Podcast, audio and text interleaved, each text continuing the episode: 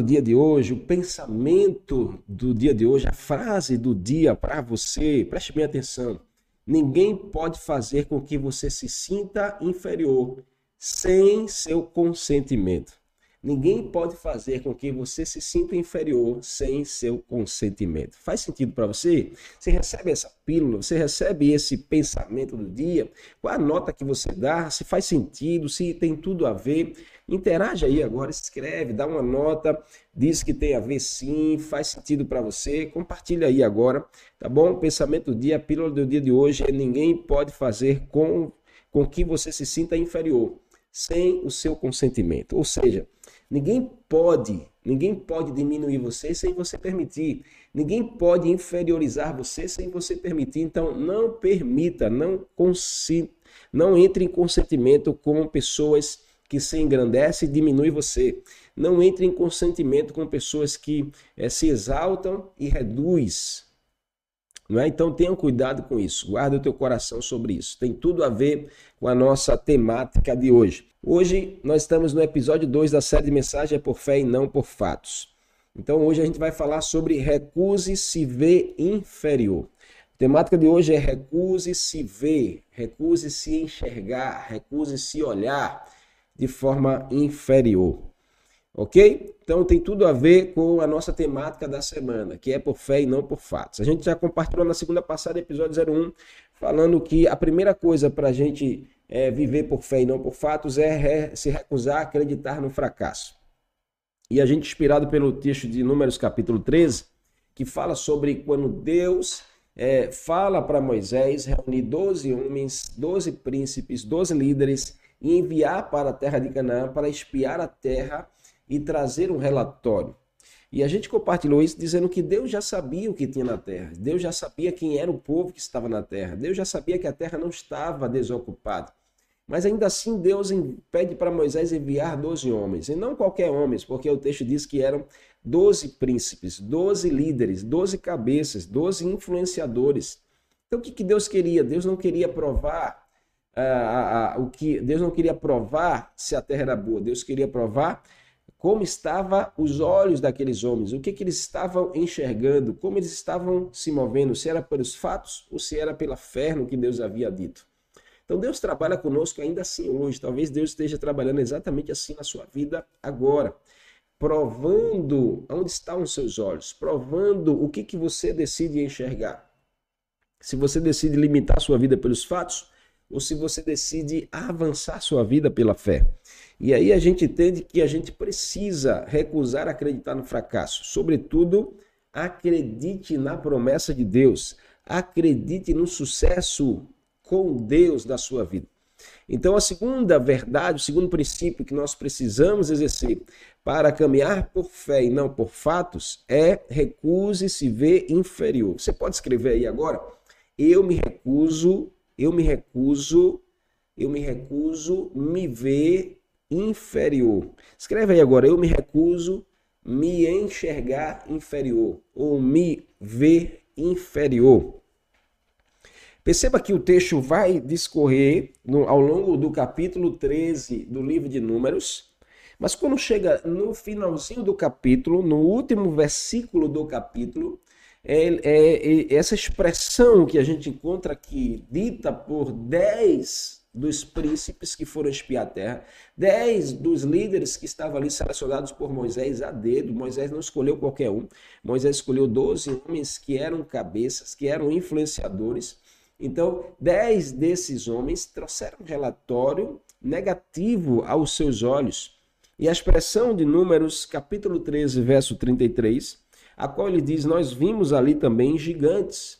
Nós vimos ali também homens gigantes que os filhos de Anak são descendentes de gigantes, homens de alta estatura, homens que tinham pescoço comprido. E aí a expressão ele diz: "E nós éramos aos nossos próprios olhos, olha a expressão, aos nossos próprios olhos nós éramos como gafanhotos, e assim também éramos aos seus olhos." Então perceba que aqueles homens dizem assim: "Nós estávamos nos enxergando, nos vendo inferior àquele povo ou seja, sem nenhuma condição de enfrentarmos esse desafio. Perceba que quando eles voltam, depois de 40 dias passaram na terra, analisando tudo, eles dizem: realmente a terra é tão boa quanto o Senhor havia dito.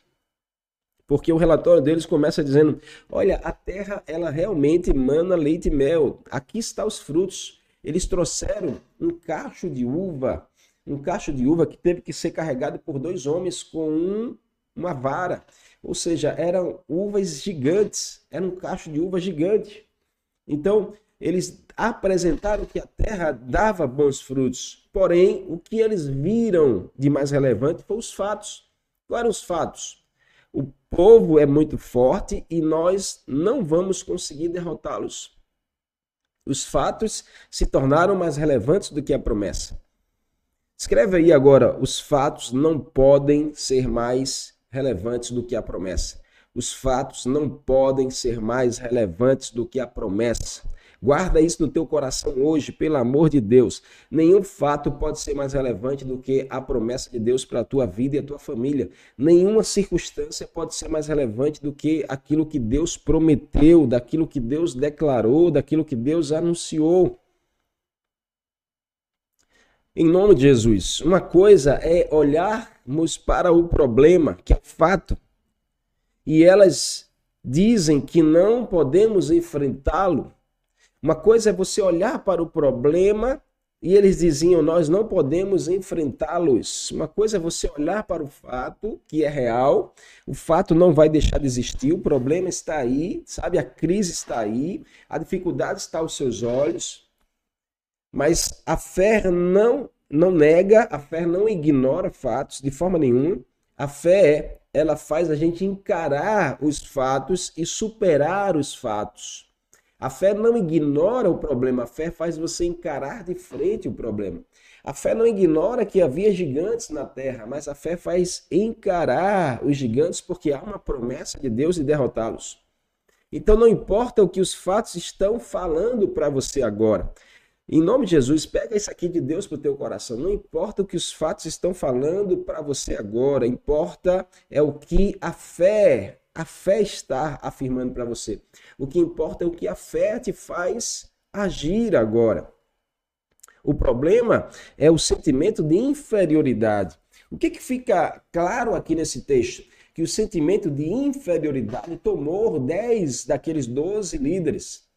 O sentimento de inferioridade possuiu os olhos de 10 daqueles 12 líderes. Isso é preocupante demais em uma congregação quando a maior parte se vê inferior, trava-se o crescimento e a promessa do Senhor.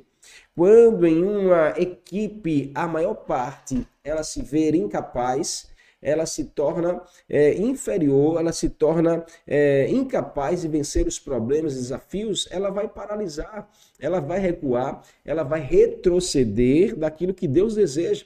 E talvez seja a realidade da sua vida, da sua casa hoje, talvez o que você está é, exatamente agora é possuído por um sentimento de inferioridade. Talvez o que você está exatamente agora é que os seus olhos te fazem enxergar incapaz, inferior, com alguém sem condições nenhuma de superar isso que está diante dos seus olhos. Verso 33, a Bíblia diz que eles se viam como gafanhotos. Olha a referência que eles usam. Gafanhotos, ou seja, a referência de algo inferior e algo insignificante. Ele olha para aqueles homens, olha para aquele povo, olha para aquela população e diz assim: Nós somos como gafanhotos aos, aos nossos olhos, nós somos como gafanhotos para essas pessoas, ou seja, nós somos pequenos, nós somos inferiores, nós somos incapazes, nós somos insignificantes. Quantas pessoas não se enxergam assim? Cê, faz sentido para você isso que está sendo dito aqui? Você conhece alguém que se vê insignificante, que se enxerga inferior, que se enxerga incapaz? Você é, Conhece alguém assim que é possuído por esse sentimento de inferioridade, que é possuído por esse olhar de insignificância, que é possuído por esse pensamento de algo, sabe, algo menor, algo é, sem relevância nenhum? A palavra deles foi que a terra devora os seus moradores. A terra devora os seus moradores. Isso é uma hipérbole. Isso não era uma verdade literal.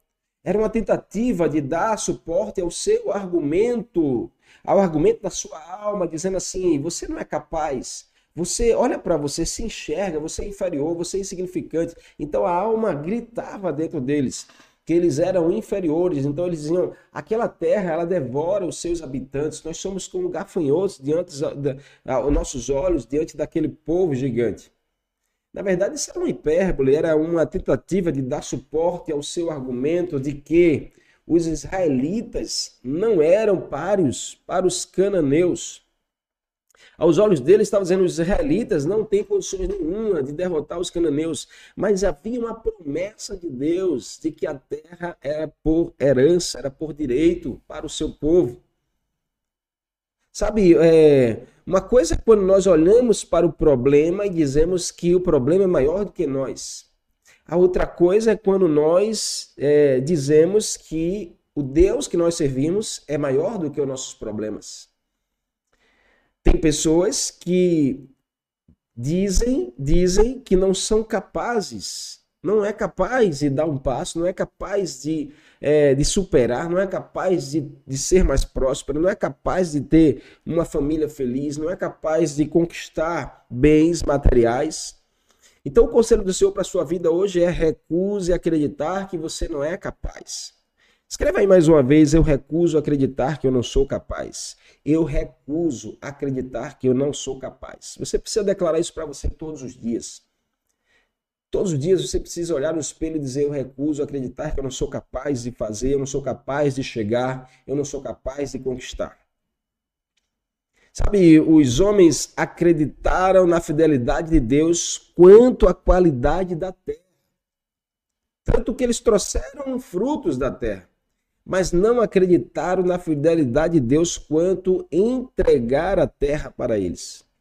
Acreditaram que a terra boa e manava leite e mel, mas não acreditaram que Deus daria aquela terra para eles. Tem muitas pessoas que vivem assim hoje, acreditam que a Bíblia é real, mas não acreditam em tudo que a Bíblia promete para você acreditam que a Bíblia é a voz de Deus, mas não acreditam que a Bíblia pode gerar milagres, pode gerar mudanças radicais na sua vida. Em nome de Jesus. Eu quero fazer uma pergunta aqui, você responde aí sim ou não, de forma tão verdadeira, porque isso tem muito a mais a ver com você do que comigo. Você, você se sente incapaz, inferior a alguém ou a algo? Escreve aí sim ou não. Marca aí, volta aí nessa enquete sim ou não. Você se sente inferior ou incapaz a alguém ou algo? Tá bom? Escreve aí sim ou não. Vai lá, escreve. Seja verdadeiro com você mesmo. Ah, pastor, eu olho para mim, eu me sinto inferior a alguém ou a algo. Eu me sinto incapaz de mudar, de conquistar, de ter, de possuir. Escreve sim ou não aí. Vamos lá, sim ou não. Vai ser bem rápido essa enquete, só um minutinho só para que a gente tenha uma noção aqui Quantas pessoas não se enxergam assim, não se enxergam incapazes diante de uma missão? O Senhor está chamando, convocando, mas eu não sei fazer, eu não tenho recursos. É, como eu vou ser isso? Eu não tenho capacidade, eu não estudei para isso. Em nome de Jesus, não seja pego assim como esses homens que acreditavam na fidelidade de Deus quanto à qualidade da terra, mas não acreditavam na fidelidade de Deus para dar a terra. Tem pessoas que acreditam na fidelidade de Deus quanto à qualidade da palavra, mas não acreditam na fidelidade de Deus para fazer a palavra se cumprir na sua vida. É isso. É verdade que eles não conseguiram. Já votou aí? Já votou? Vamos encerrar essa enquete? Vamos encerrar essa enquete? Já votou? De sim ou não? Olha aí, a maioria dizendo sim, sim, sim. Ó. A maioria dizendo sim. Olha aí, tá bom? Olha aí, a maioria disse sim. Não se enxerga como alguém capaz, se vê como inferior, se vê como alguém incapaz. Está na hora de você mudar isso recusar esse olhar, recusar essa mentalidade de inferioridade. Ainda que você tenha vindo de uma família com dificuldades, ainda que você tenha vindo de uma realidade de, de escassez da sua vida, Deus é o Deus que muda a nossa mente, Deus é um Deus que muda os nossos olhos. É bem verdade que o texto vai dizer que eles não conseguiram. Mas o Senhor poderia. Isso revela a falta de fé na liderança divina. Então liberte-se do sentimento de inferioridade hoje. Liberte-se do sentimento de inferioridade hoje. O salmista vai dizer no Salmo 113, verso 7 e 8. Ele levanta do pó o necessitado e ergue do lixo o pobre, para fazê-lo sentar-se como príncipe e como príncipes de seu povo. Uau! É isso que Deus faz na minha, na sua vida. Ele nos levanta do pó, ele nos tira do lixo da pobreza e nos coloca no lugar de príncipes. Você é um príncipe e uma princesa do Senhor. Você precisa se enxergar assim hoje. Então para de se ver no sentimento de inferioridade, para de se enxergar assim com um complexo de inferioridade, para de se mover com um complexo de, de vitimismo. Você não precisa disso. O complexo de inferioridade é um problema que muitos têm dentro de si mesmo. Sentir-se inferior em todas as situações da vida faz com algumas pessoas não consigam prosperar e serem vencedoras. O complexo de inferioridade trava a nossa prosperidade, trava as nossas conquistas, trava o nosso avanço, trava até a nossa felicidade. Pessoas que são movidas pelo complexo de inferioridade não são felizes. Você precisa recuar recusar isso hoje. Sabe, esse texto nos ensina que nós precisamos ser como Caleb, um Caleb da vida. Caleb calou a voz do povo. Os dez voltaram com um relatório negativo. Nós não somos capazes, nós vamos morrer. A terra devora os seus habitantes. A gente não tem condições nenhuma. Caleb calou a voz do povo, dizendo: Ei, ei, ei, para agora, para. Parem de falar. Verso 30 diz: Então Caleb fez calar o povo perante Moisés e disse: Ei, subamos e possuamos a terra, porque certamente prevaleceremos contra ela. Subamos e possuamos a terra. Caleb estava dizendo: existe uma promessa que precisa ser mais relevante do que os fatos. Existe uma fé que é mais importante do que os fatos. Existem os fatos, mas vamos superá-los através da nossa fé. É isso que você precisa para hoje, é superar as dificuldades, superar as crises, superar os fatos através da fé. Subamos e possuamos a terra. Foi a palavra de Caleb para todo o povo. Você precisa ser um Caleb nessa geração. Escreve aí agora, eu quero ser um Caleb nessa geração. Escreve aí. Vai lá com muita convicção. Eu quero ser um Caleb pra, para a minha geração.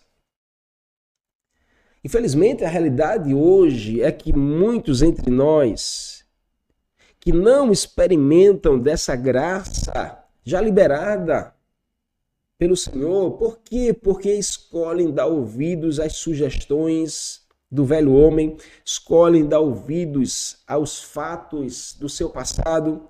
E são pessoas que são abatidas por palavras de desânimos, por barreiras que se levantam, e essas pessoas não conseguem mais avançar, não conseguem mais ter esperança, não conseguem mais crescer, não conseguem mudar, melhorar a sua condição e ainda não conseguem vencer os obstáculos que surgem dia após dia. São pessoas que se olham e se enxergam como frustradas, derrotadas, incapazes.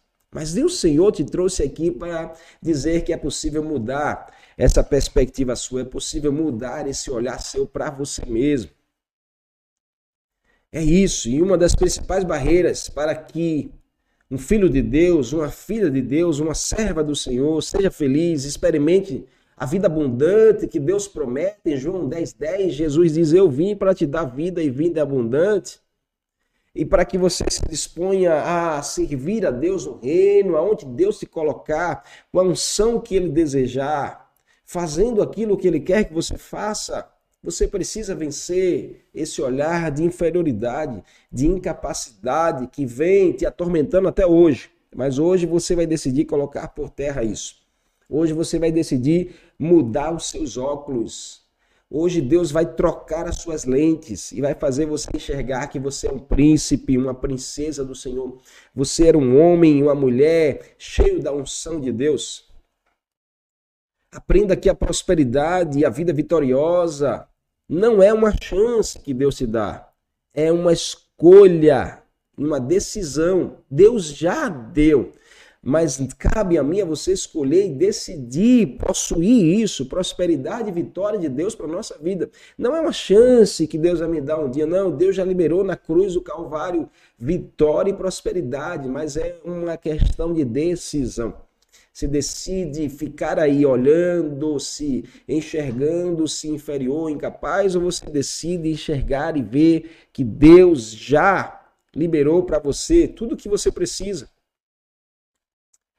É isso.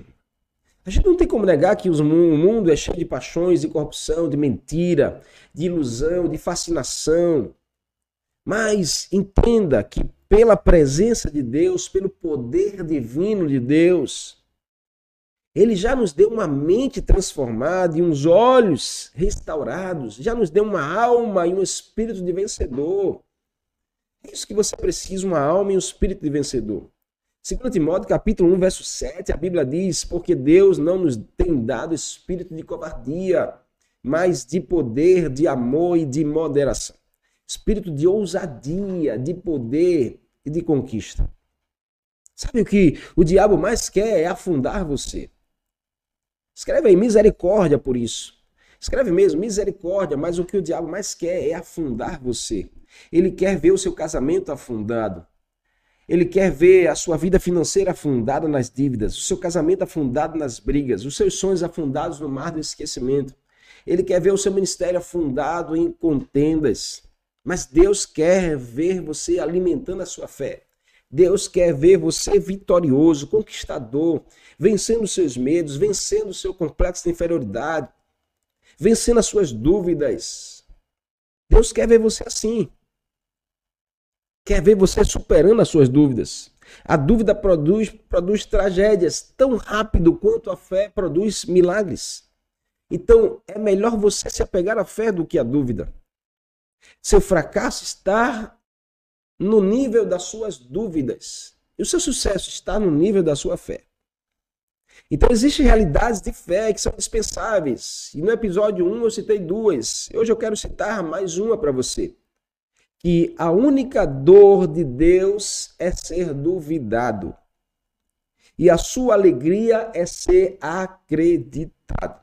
A única dor de Deus é ser duvidado. E a sua alegria é ser acreditado. Isso é uma realidade indispensável de fé para mim e para você. Nós não podemos duvidar de Deus. Todas as vezes que você duvida da palavra, duvida da presença, duvida da voz, duvida da unção, duvida do chamado, duvida da, da capacitação de Deus para a sua vida, você está gerando no coração do Senhor uma dor, está gerando no coração do Senhor algo de ruim. Mas todas as vezes que você acredita, que você credibiliza, que você aceita, que você toma posse, que você usufrui, você alegra o coração do Senhor, você alegra o coração do seu Pai. Então vença esse olhar de inferioridade, supere esse olhar de inferioridade, recuse esse olhar de inferioridade. Deus te capacita, Deus te levanta, Deus te unge para você fazer a diferença nesse tempo. Não importa os fatos que tenham diante de você, o que importa é a fé que tem dentro de você. Doze homens foram a Canaã Doze líderes, doze príncipes foram a Canaã. Eles espiaram a terra durante 40 dias. Dez voltaram cheios de dúvidas. Dez voltaram cheios de incredulidade, contaminando todo Israel, contaminando todo o arraial. E para cada dia de dúvida deles, Deus lhe deu um ano de sofrimento no deserto.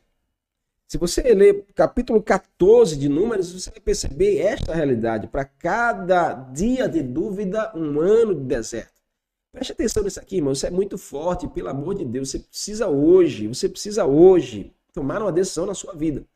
Para cada dia de dúvida, um ano de deserto. Para cada dia de dúvida, um ano de deserto. Isso é sério, a gente não pode. A gente não pode estar duvidando da voz, da palavra e da presença de Deus, porque cada dia de dúvida é um ano de deserto. Você precisa estar acreditando, porque para cada dia, para cada dia de você acreditar, é um ano de bênçãos, de conquista, de sucesso na sua direção. Quem toma posse disso aqui em nome de Jesus, escreve um amém aí, escreve um tomo posse, escreve eu creio, eu recebo. Decida acreditar e não duvidar. Escreve aí, eu decido acreditar e não duvidar. Dúvida autoriza ataques do diabo contra você.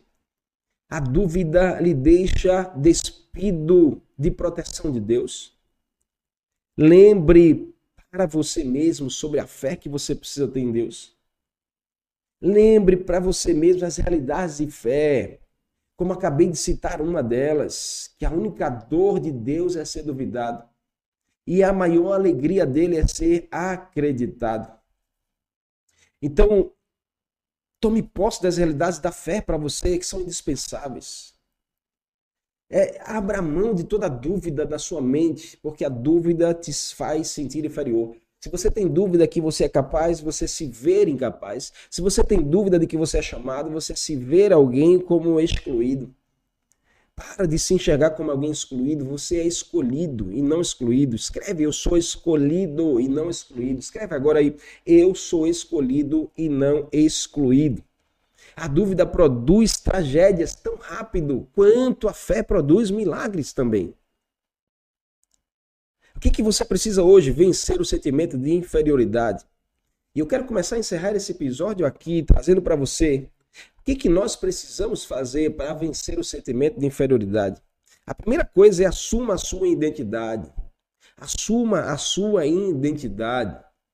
A Bíblia diz que em Cristo você é filho de Deus, você é imagem e semelhança do Criador. Deus não iria fazer algo que fosse a sua própria imagem para o fracasso. Deus não iria fazer algo que fosse a sua própria imagem para a infelicidade, para a inferioridade. Você precisa se enxergar como alguém que é filho, que é imagem e semelhança do Criador. Ninguém pode inferiorizar você. Eu comecei falando sobre a frase do dia, o pensamento do dia, que é ninguém pode fazer com que você se sinta inferior se você não conceder. Se você não permitir. Então, se você hoje se vê inferior, se alguém te faz se enxergar inferior, é porque você anda permitindo. Então decida hoje recusar isso na sua vida. Eu recuso um olhar inferior, eu recuso sentir-me inferior e incapaz, eu recuso achar que eu sou um fracassado, eu me recuso achar que eu sou um derrotado. É isso que você precisa declarar para você mesmo hoje. Em nome de Jesus. Então assuma a sua identidade. Assuma a sua identidade. A primeira coisa para você vencer todo o complexo de inferioridade é você assumir a sua identidade. Deixe de lado seus preconceitos sobre você mesmo. É a segunda coisa. Deixe de lado seus preconceitos sobre você mesmo. Seu passado pode ter sido de dor, seu passado pode ter sido de muita dificuldade, mas não crie preconceitos, é conceitos formados por fatos vividos. Não foram fatos que você viveu que definem a vida que Deus ela quer, ela tem para você. Em nome de Jesus, Renuncie isso. Fatos passados não formam vida futura. Fatos passados não formam vidas futuras. Então você não pode ser formado por fatos passados. Não é por fatos, é por fé. Então, em nome de Jesus, deixe de lado seus preconceitos sobre você mesmo de você se achar menor, de você se achar incapaz, de você se achar alguém é, inferior. Não, você é um príncipe, você é uma princesa, você é um homem, uma mulher cheio da presença de Deus, cheio da ousadia do Espírito Santo sobre a sua vida. Seu passado de fatos não pode definir a sua vida de fé. Seu passado de fatos não pode definir a sua vida de fé. Em nome de Jesus, é por fé e não por fatos. Escreve aí, é por fé e não por fatos. Escreve agora aí, é por fé e não por fatos. Em nome de Jesus. Vamos lá, escreve agora. Eu quero recitar aqui um texto para a gente encerrar a nossa transmissão de hoje, que é Filipenses capítulo 1, verso 6. Olha o que diz aqui a palavra do Senhor para você, Filipenses capítulo 1, verso 6. A Bíblia diz: Olha o que o Senhor está falando para você. Paulo está dizendo assim: Olha a palavra de Paulo. Eu Estou plenamente certo de que aquele que começou a boa obra em mim há de completá-la até o dia de Cristo Jesus. Uau! Aquele que começou a boa obra em você há de completá-la até a, a, volta de Cristo Jesus. Então, se Deus começou a boa obra, ele é fiel para completar. Você não pode se desprezar, você não pode se inferiorizar, porque Deus começou uma boa e linda obra na sua vida. Então se veja assim, se enxergue assim como um homem escolhido, como uma mulher escolhida, cheia de fé, cheia da presença de Jesus, cheia da ousadia do Senhor para você vencer, conquistar, superar e prosperar em Deus. Amém? Quem toma posse dessa palavra aí em nome de Jesus? Nós estamos encerrando o episódio 2 de hoje, dessa série, chamada É por Fé e Não por Fatos. Hoje a gente está aqui pensando sobre recusa e se vê inferior. Inspirado em Números capítulo 13, verso 33, em que aqueles dez homens estavam dizendo: Nós somos como gafanhotos diante dos cananeus. Em nome de Jesus, eu quero é, desautorizar você de se enxergar como alguém inferior. Você nasceu para vencer, você nasceu para ser um vencedor e uma vencedora, e assim será, porque Deus começou a boa obra e Ele é fiel para completar. Amém? Em nome de Jesus. Glória a Deus.